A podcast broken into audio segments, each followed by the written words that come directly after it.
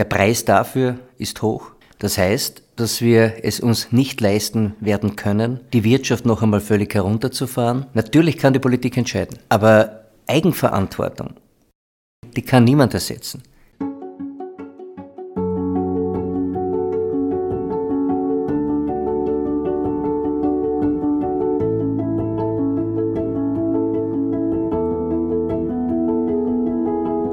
Aufgabe der Politik ist es, Orientierung zu bieten. Ich möchte als politischer, als sozialdemokratischer Kompass fungieren. Mein Name ist Peter Kaiser. Ich lade Sie ein, meinen Gedanken zu folgen.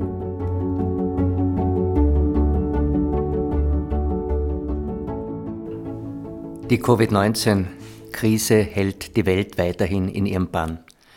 Eine Pandemie ist eine Seuche, die weltweit wirkt. Wir erleben das derzeit in einer ganz expansiven Form.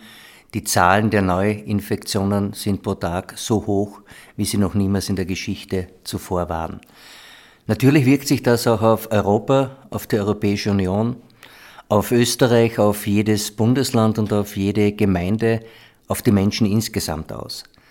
Und so ist es nicht verwunderlich, dass die Corona-Krise alle politischen Bereiche, Entscheidungen und Ebenen tangiert.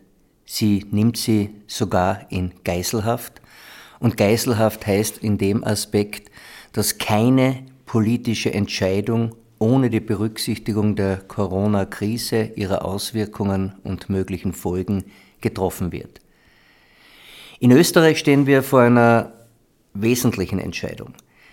Die Situation ist so, dass die erste Phase des Covid-19-Problematik gut gelöst wurde, dass durch die enge Zusammenarbeit von Bund, Ländern und Gemeinden das Ziel, möglichst wenige Opfer zu haben, gemeinsam erreicht werden konnte. Der Preis dafür ist hoch. Es ist ein Lockdown notwendig gewesen. Wir haben riesige ökonomische Schäden. Auch die Gebietskörperschaften, Gemeinden, Länder, Bund sind sich klar darüber, dass ihre finanzielle Situation keine leichte ist, dass aber alles zu tun ist, um trotzdem die Nachfrage zu stärken, zu investieren, keynesianisch Politik zu machen, um die Kaufkraft, die Konsumation, aber auch die notwendigen Investitionen in die Infrastruktur aufrechtzuerhalten. Derzeit sind wir damit konfrontiert, dass wir ein neues Ziel haben und dieses Ziel heißt, dass es alles zu tun gilt, um einer zweiten Welle zu begegnen und einen zweiten Lock- und Shutdown zu verhindern. Das heißt, dass wir es uns nicht leisten werden können, die Wirtschaft noch einmal völlig herunterzufahren, dass wir uns aber auch nicht leisten werden können, Menschen in Tower-Quarantäne in größte Einschränkungen zu bringen. Das würde unser Gemeinwohlwesen, aber auch Wirtschaft und ähnliches nicht durchhalten. Und daher ist es wichtig, dass wir gemeinsame Maßnahmen stellen, gemeinsame Maßnahmen einleiten, die die Bundesregierung, aber auch die Europäische Union und natürlich im Rahmen der Subsidiarität auch Länder und Gemeinden engst zusammenschweißt. Die Vorschläge, die derzeit erstellt worden sind, eine Ampel, ein Ampelsystem einzuführen, das je nach Farbe entsprechende Maßnahmen einleitet, ist prinzipiell zu begrüßen. Ich habe gemeinsam mit anderen SPÖ-Politikerinnen und Politikern das bereits vor mehreren Monaten gefordert. Was aber wichtig ist, ist, dass diese Ampel, diese Farbgestaltung überall in Österreich dann auch die gleichen Maßnahmen zur Folge hat.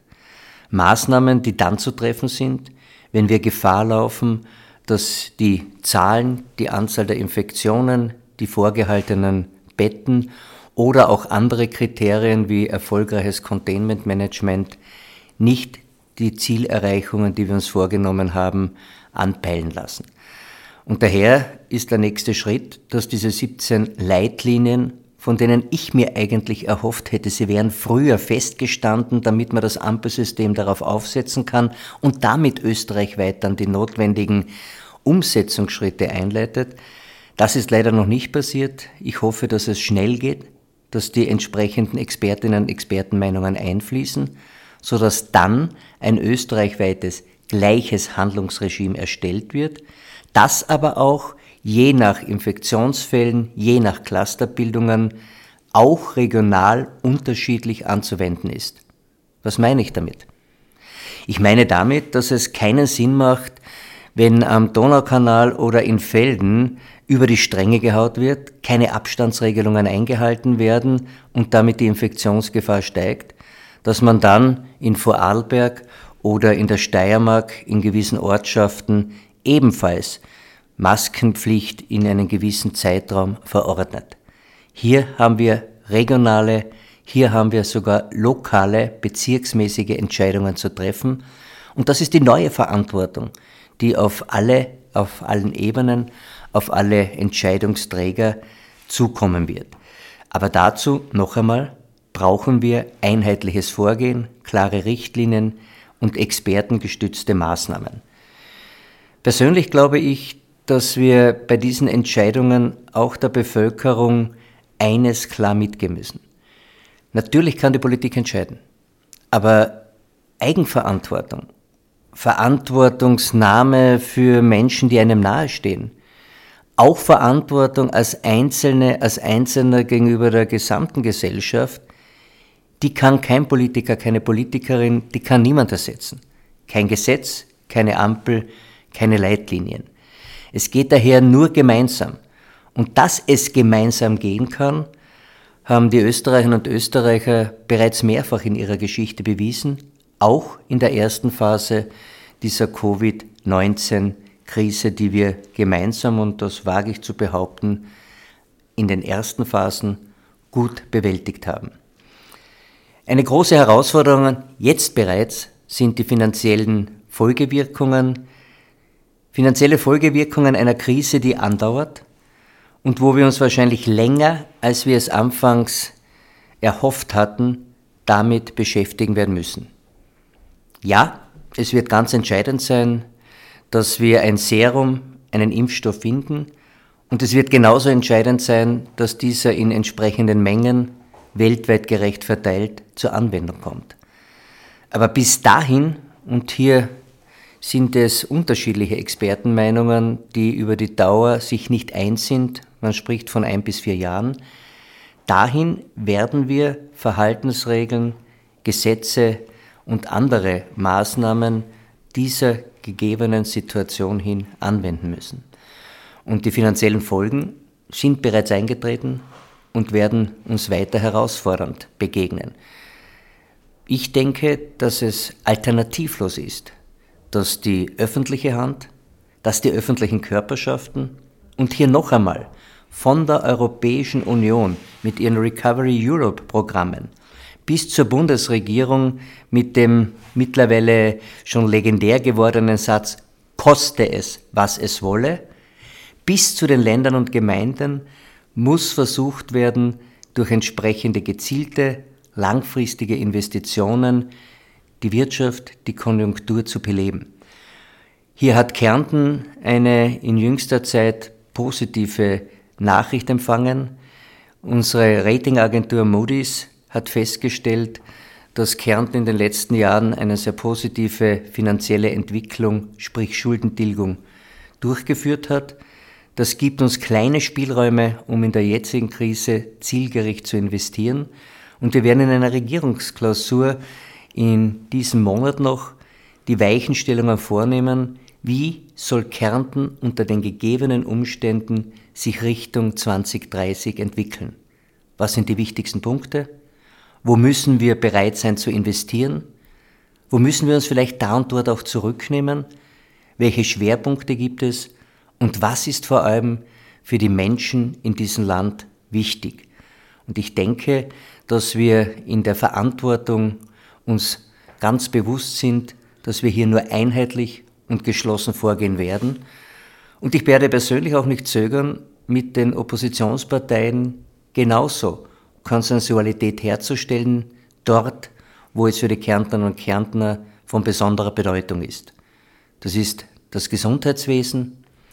Das sind die öffentlichen Verkehrs- und Infrastruktureinrichtungen.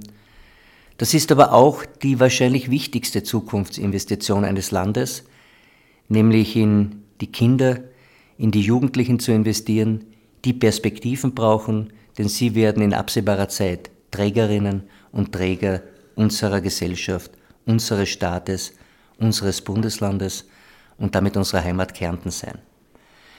In diesem Sinne möchte ich einen letzten Gedanken formulieren.